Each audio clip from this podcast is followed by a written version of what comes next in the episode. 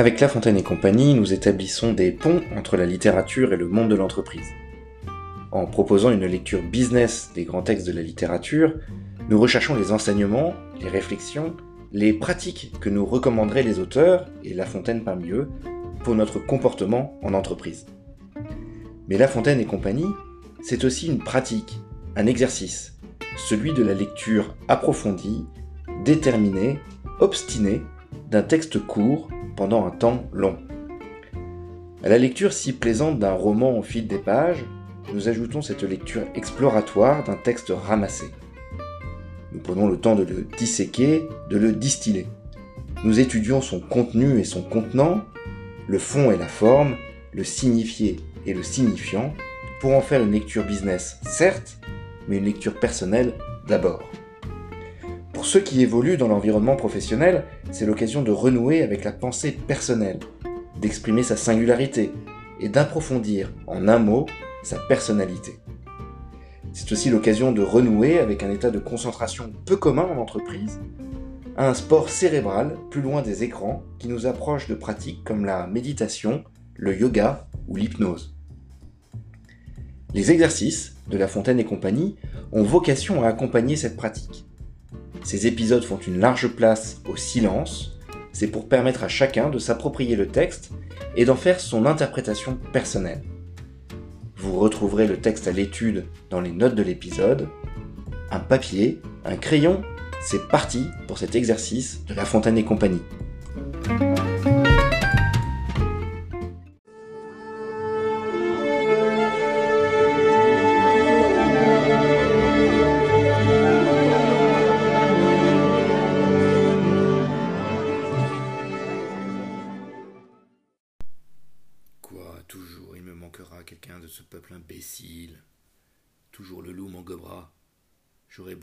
Ils étaient plus de mille, et m'ont laissé ravir notre pauvre Robin.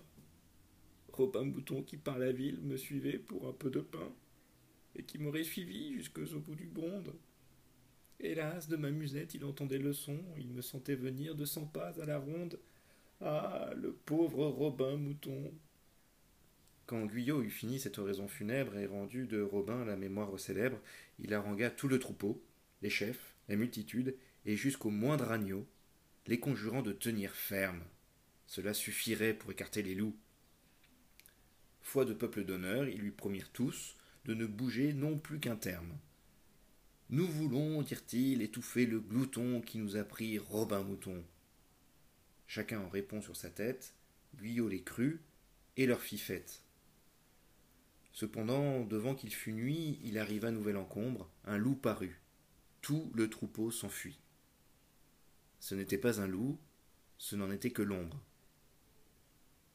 Harangués de méchants soldats, ils promettront de faire rage, mais au moindre danger, adieu tout leur courage. Votre exemple et vos cris ne les retiendront pas.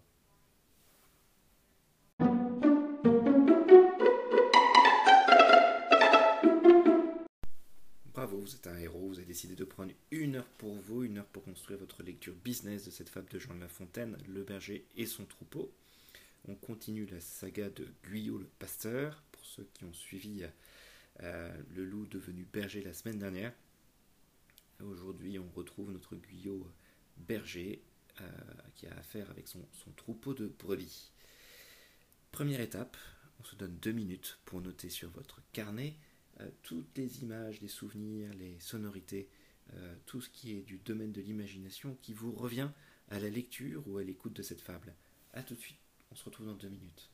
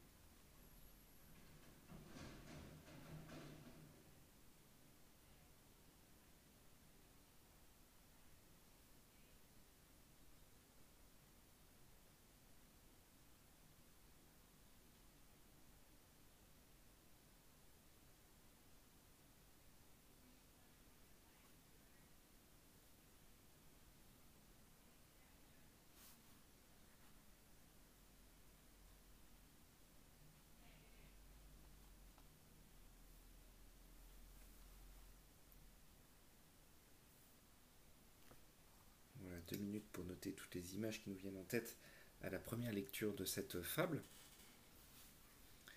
Euh, pour ma part, euh, je suis tiraillé en fait avec cette fable. D'un côté, j'ai l'image du comique avec ce berger qui parle à des moutons, ce, berger qui veut faire le dur et qui en fait se révèle extrêmement tendre dans son attachement au fameux Robin Mouton. mais il y a aussi une gravité avec ce sentiment de, l'engagement trahi, euh, de la promesse faite par euh, le peuple des moutons et qui, à la première occasion, euh, s'enfuit. Et donc aussi un sentiment de, révolte et de, scandale face à ce désistement. donc finalement, c'est une fable qui me, plonge un peu dans la perspicacité en termes d'imagination, parce qu'à la fois j'ai un monde assez onirique sur ce petit mouton qui suit son, son berger, et puis un monde extrêmement dur, euh, où la mort règne, mais aussi où la bassesse, une sorte de médiocrité, euh, semble absolument euh, partout. Alors prolongeons ces images et ces retours d'imagination par un travail sur toutes les pensées, les rapprochements, les anecdotes que cela vous suggère, plutôt dans l'ordre du rationnel cette fois-ci. quels sont les grands thèmes que, vous voyez se dégager dans cette, dans cette fable pour vous? En fonction de, votre propre expérience, en fonction de ce que vous avez euh, vécu et ce que vous vivez en entreprise. Voilà, donnons-nous cinq minutes pour noter quels sont les grands thèmes qui vous paraissent pertinents dans cette fable au regard de la vie en entreprise, au regard d'une lecture business. A tout de suite.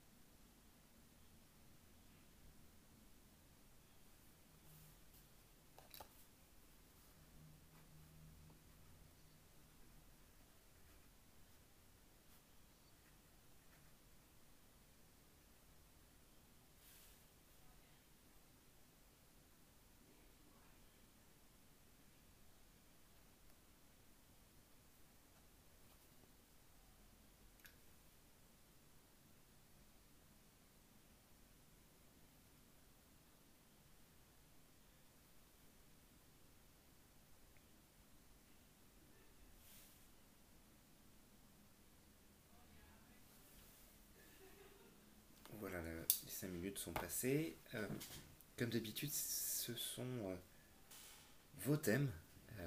c'est votre lecture business qui compte. Et donc il faut vraiment s'agripper à ce que vous avez pu trouver comme thème qui vous parle dans cette fable pour éclairer votre expérience en entreprise.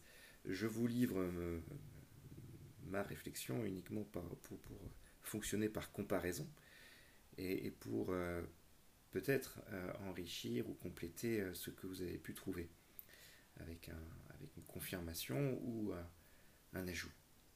ne vous focalisez absolument pas sur ce que j'ai pu trouver pour ma part, qui est encore une fois absolument basé sur ma propre expérience. Le premier thème qui m'apparaît assez évident, c'est celui du management. En règle générale de la gestion d'équipe, on a effectivement notre Guyot Berger qui tente de diriger son monde, qui tente de mobiliser euh, son équipe en quelque sorte et qui tente de lui inculquer un comportement euh, positif et performant. Donc, on a ce thème du management, de la gestion d'équipe. On a aussi un thème un peu plus précis, un peu plus technique, qui est la gestion de crise. à voir que dans la fable, on a tous les éléments qui font une bonne gestion de crise. Comme d'habitude, tout n'est pas blanc ou noir chez La Fontaine, et donc on a l'exemple du retour d'expérience, après euh, l'attaque du loup sur le fameux Robin Mouton. On a la volonté d'anticipation et euh, de construction finalement d'une procédure, d'un plan, d'un plan d'action, euh, avec cette volonté de rester groupé. Et puis on a malheureusement la crise qui survient et tout ce travail de préparation et d'anticipation n'y fait rien, euh, on ne se réfère pas à la procédure, et c'est la catastrophe.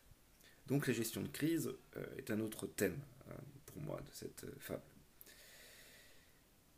Si on va plus avant, ce qui me paraît très particulier dans cette fable, c'est la place des émotions et des sentiments, avec un, un Guyot berger qui passe vraiment d'abord de la colère, quoi, toujours il me manquera quelqu'un de ce peuple imbécile, ensuite à la tendresse avec l'évocation de Robin Mouton, puis la volonté de confiance avec euh, le discours euh, au, euh, troupeau, puis probablement la tristesse, la défaite lorsque il se rend compte que tout cela est vain. donc il me semble que La Fontaine fait un travail particulier ici sur l'expression des sentiments et la place finalement des sentiments. Euh, dans euh, l'économie de la fable. De là, on peut arriver sur euh, un thème qui, qui serait les, conditions de l'engagement, les conditions de l'engagement de l'équipe. On a finalement deux portraits, le portrait de ce fameux Robin Mouton qui mangeait dans la main du berger, et puis le portrait du troupeau dans son ensemble qui lui annonce effectivement une, fidélité aux, instructions et qui se, se dérobera quelles sont les conditions de l'engagement dans une équipe, euh, de mon propre engagement dans l'organisation? Enfin, dernier thème à mon sens, ce duo, cette dualité entre l'équipe et l'individu, le collectif et la personne, à la fois par les deux figures évoquées, la figure de Robin Mouton, qui est un être singulier, et la figure du troupeau dans son ensemble, et puis aussi dans l'économie de la fable, dans la morale à la fin, où on comprend que le collectif naît d'abord d'une décision personnelle, euh, puisque on nous dit tout le troupeau s'enfuit. Euh, c'est donc que chacun décide euh, de ne pas respecter le pacte qui avait été engagé, de ne pas respecter la procédure qui a été définie. Donc finalement, il y a cette ambivalence, ou en tout cas cet écho entre l'équipe et l'individu, le collectif et la personne, au prix finalement de la personne, puisque probablement un mouton sera tué du fait du non-suivi de la procédure. Voilà les différents thèmes que euh, j'entrevois dans cette fable. Euh, vient désormais un moment où on va aller chercher, euh, si nécessaire, dans les dictionnaires, sur Internet, les références qui pourraient nous manquer pour peaufiner notre analyse, pour confirmer finalement ces hypothèses que pour ma part je fais sur les différents thèmes de la fable. Donc c'est le moment de prendre un temps où on va aller euh, vérifier nos hypothèses sur Internet si on a besoin d'informations, dans les dictionnaires, dans les encyclopédies, tout ce que vous avez à portée de main. C'est le moment d'aller grignoter finalement de l'intertextualité. Peut-être que La Fontaine a caché euh, deux trois indices euh, dans sa fable. C'est le moment de le vérifier. Et donnons-nous 10 minutes pour cela. A tout de suite.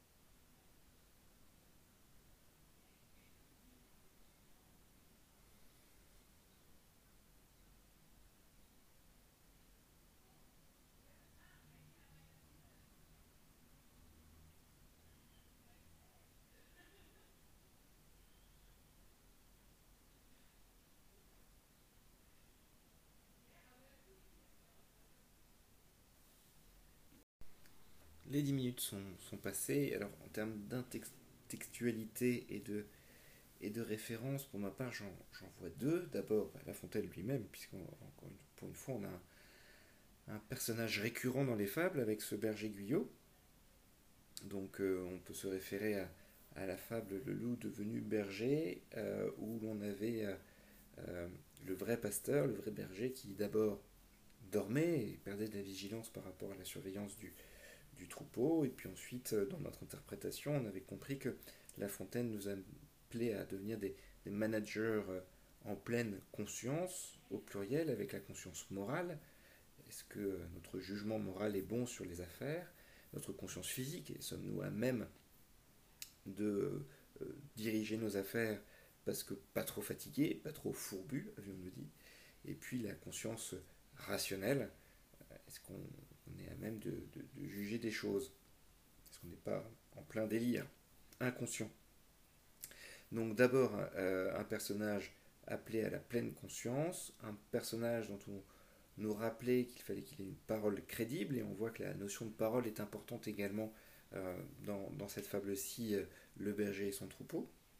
Et enfin, euh, La Fontaine nous appelait un troupeau engagé, un, troupeau pleinement responsabilisé, et là aussi on est, on est au, cœur de, du sujet de la fable d'aujourd'hui. Donc finalement, comme un prolongement entre euh, le loup devenu berger et le berger et son troupeau.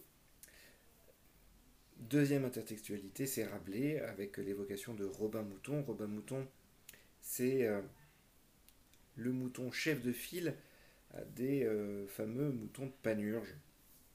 Donc on est dans le quart livre de Rabelais. Panurge est un larron, une sorte de sganarelle sur un bateau, sur une galère dans laquelle il y a euh, à la tête de son troupeau de moutons. Euh, notre ami euh, Panurge veut faire un coup à, à et, lui dit qu'il veut acheter un seul mouton.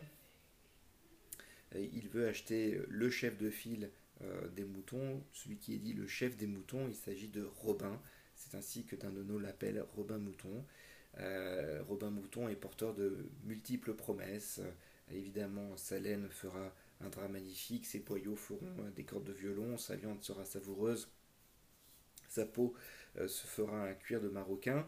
Et, donc, Panurge réussit finalement à acheter ce, mouton, mais pour se venger de Dindonneau, qui lui a fait une mauvaise réplique, il va jeter Robin à l'eau et tous les moutons du troupeau vont suivre Robin et se noyer dans la mer.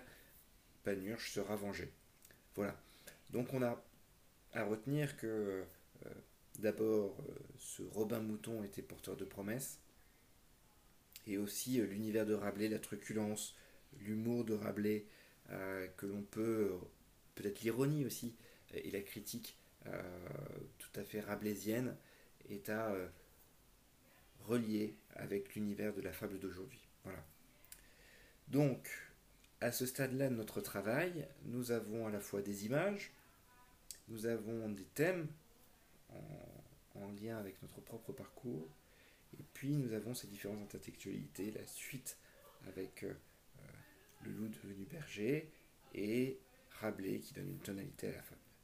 Prenons désormais 20 minutes pour rassembler tout ça et construire notre propre interprétation de la fable, notre propre lecture business de la fable, et euh, retenir les éléments clés qui peuvent inspirer notre quotidien en entreprise.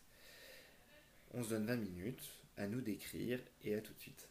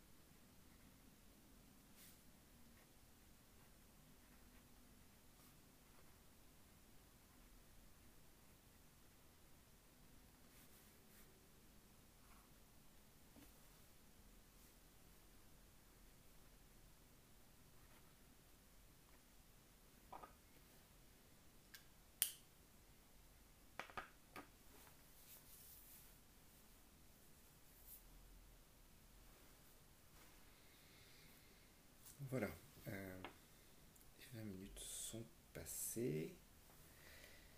J'espère que vous avez pu euh, noircir euh, votre page blanche avec votre propre lecture business de cette fable qui s'avère pour ma part plus complexe que ce que j'avais anticipé à prime abord. C'est toujours intéressant de se laisser tromper, déjouer, tirailler par ce bon vieux Jean de La Fontaine. Alors, pour ma part, ce que je retiens, c'est encore une pensée affinée, je crois, euh, si je repars de, la fin de la fable, harangués de méchants soldats, ils promettent de faire rage, mais au moindre danger, adieu tout leur courage, votre exemple et vos cris ne les retiendront pas. Pour moi, cette fin de fable est une impasse. Euh, on ne peut pas se contenter de, de cette morale de La Fontaine qui nous dit que notre exemple, nos paroles ne permettront pas à notre organisation, à notre équipe d'avancer dans le bon sens. Une, sorte d'incapacité euh, structurelle finalement euh, dans l'organisation qui me paraît complètement euh, impossible à maintenir. Enfin, il faut trouver une solution absolument, que ce soit auprès de ces méchants soldats, ou que ce soit auprès du, pasteur, du berger ou du général, comme on veut, mais il nous faut une solution, surtout dans notre monde et notre contexte de plus en plus mouvant. Donc un monde de tous les dangers. Si, mais au moindre, si on a cette situation, mais au moindre danger, adieu tout leur courage, votre exemple et vos cris ne les retiendront pas, dans ce monde actuel, dans notre contexte, dans notre environnement mutant, ça devient complètement impossible du coup euh, de pouvoir euh, mener euh, nos affaires. Donc il faut qu'on trouve une solution et généralement La Fontaine nous en donne une. Alors voyons un peu ce qu'il en est. Je retiens que le motif de la fuite est commun à la fois à Rabelais et à La Fontaine ici. Hein. On a vu que chez Rabelais, ces moutons s'enfuyaient à la suite de Robin Mouton dans la mer, et ici aussi, au moindre danger, les moutons s'échappent. Et c'est paradoxal, puisque euh, dans la fable, et c'est l'autre intertextualité, dans le loup devenu berger, on a un vrai loup qui s'approche du troupeau et personne ne bouge. Et puis dans cette fable, le berger et son troupeau, on n'a qu'une ombre et tout le monde s'enfuit. Donc c'est très curieux, et la première étape finalement que nous inspire euh, La Fontaine, c'est de vérifier cette notion de danger. Le danger est-il réel? Qu'en est-il des faits? Nous devons qualifier les faits pour être certains que euh, nous sommes bien en présence d'un danger réel. Ce qui est étonnant, c'est que la croyance dans la fable est, source d'erreur. À la fin, on croit au loup alors qu'il ne s'agit que d'une ombre. Guyot, le berger, a foi dans son équipe euh, et, il a tort. Je cite Guyot les crus et leur fifette. Et puis, il est vrai qu'on croit aussi à la solution de rester en, en mode, de rester en compact, de rester euh, ferme, mais euh, rien ne nous dit que ça fonctionne réellement. Donc, il faut vérifier le danger, vérifier les faits, vérifier aussi la solution. Mais, si tant est qu'il y a un danger, comment tenir ferme dans ce danger? Si ce sont euh, les exemples et les cris, que nous reste-t-il en tant que euh, manager? Euh, Quelque part, euh, La Fontaine décrit ici les conditions de l'engagement dans la relation qu'il y a initialement entre Guyot et Robin. Rappel chez Rabelais, Robin, c'est le chef des moutons, c'est le, c'est, le mâle, on va dire le mâle alpha hein, du troupeau, c'est le meilleur. Pour son rôle dans euh, le troupeau, mais aussi c'est le meilleur parce que c'est le plus prometteur en termes de rendement, en termes de performance, si j'ose dire. Euh, encore une fois, sa laine, sa viande, son cuir, tout cela est, le, le, meilleur. Dans, dans la fable, La Fontaine décrit cette relation et pourquoi le binôme Guyot-Robin fonctionne, parce que Guyot fournit à Robin du pain, et dans une autre fable, on sait que La Fontaine reprend le ventre affamé d'un point d'oreille, donc il fournit une rétribution, une reconnaissance, reconnaissance du pain et on va dire du corps. Il fournit aussi euh, ce même Guyot à ce même Robin de la musique. Donc là, on est plus dans le registre intellectuel. En tout cas, on nourrit à la fois le corps et l'esprit à travers la musette. Et puis, il fournit une vision, puisque euh, on nous dit que euh, il m'aurait suivi jusqu'au bout du monde. Cette notion de, de vision long terme d'étoiles polaires. Donc, on est loin finalement dans le personnage de Robin euh, du qualitif de méchant soldat qui nous est fait du reste du troupeau à la fin.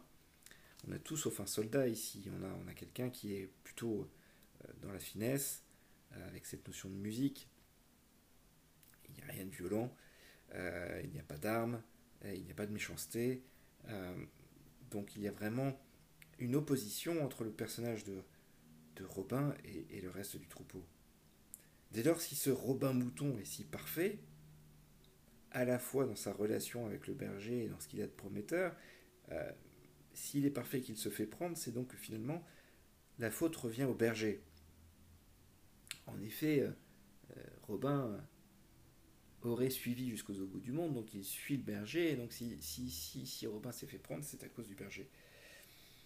Et il est vrai que notre ami berger, Guyot, ne reprend aucun de ces éléments de la relation performante qu'il a avec, avec Robin, dans sa harangue.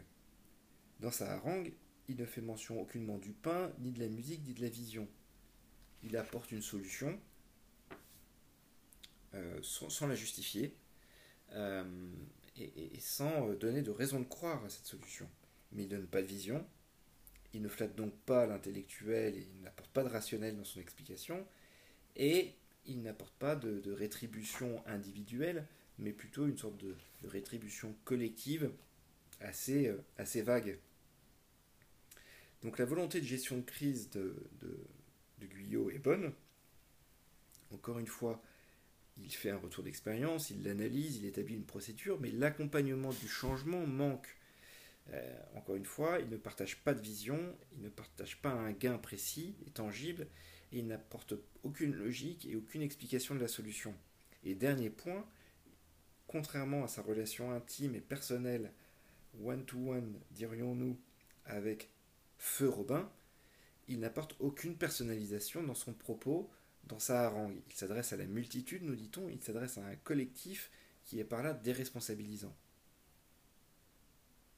Donc La Fontaine nous donne à méditer, en tout cas me donne à méditer, et à réfléchir sur le manager qui se lamente d'une situation, qui est personnellement et probablement sincèrement affecté et qui euh, dispose finalement de la solution.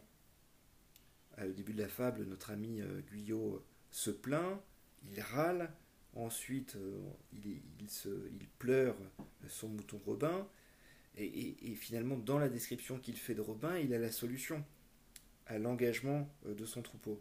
Mais il ne la met pas en œuvre. Il n'a finalement pas conscience euh, qu'il a la solution. Et donc on revient sur cette notion de conscience qu'avait déjà évoquée La Fontaine dans sa première fable Le loup devenu berger. L'importance d'avoir euh, cette triple conscience, la, conscience physique, est-ce qu'on n'est pas trop fatigué pour euh, pouvoir diriger, la conscience rationnelle, est-ce qu'on n'est pas complètement inconscient, est-ce qu'on n'est pas pris de folie, et la conscience morale. Tout cela, toutes ces consciences nécessitent une prise de recul à la à laquelle nous invite La Fontaine, prise de recul qui est finalement appelée peut-être par les sentiments que nous évoquions, et cette place si importante des sentiments dans la fable. Les sentiments comme sentinelles finalement. La colère, la tristesse sont ici euh, des alertes, des indicateurs de ce que quelque chose ne fonctionne pas, de ce, que quelque chose doit être mené. Euh, ce sont euh, ces sentiments qui auraient dû alerter le berger sur les véritables actions à mener. Puisqu'il y a colère, il y a progrès à établir. Puisqu'il y a tristesse, il y a quelque chose qui est perdu et donc peut-être un gisement de solution pour engager euh, le troupeau. Et donc La Fontaine euh, apporte ici un point supplémentaire à sa fable précédente en nous appelant à la vigilance ou à la surveillance de nos sentiments. Être à l'écoute de ces sentiments pour pouvoir ajuster finalement notre management et savoir analyser les situations, en tirer le meilleur et pouvoir ensuite dupliquer les meilleures pratiques. Voilà ce que je retiens pour ma part de cette fable Le berger et son troupeau pour ma prochaine semaine en entreprise. Euh, j'espère que de votre côté, vous avez pu euh, construire votre propre lecture business euh, de cette fable qui m'a donné du fil à retordre, à retordre je l'avoue. N'hésitez pas à commenter le podcast, à lui mettre des étoiles, tout plein d'étoiles, ça aidera les algorithmes à le diffuser. N'hésitez pas à, revenir vers La Fontaine et compagnie sur le site internet de La Fontaine et compagnie, lafontaine et compagnie fr etcie à la fin.fr. Euh, tous vos commentaires sont, toujours très riches et, permettent de progresser. J'espère très vite revenir avec euh, euh, l'autre format du podcast, non pas les exercices, mais l'analyse approfondie et finalisée de chaque texte. Et je vous dis à très bientôt. Merci beaucoup. À bientôt.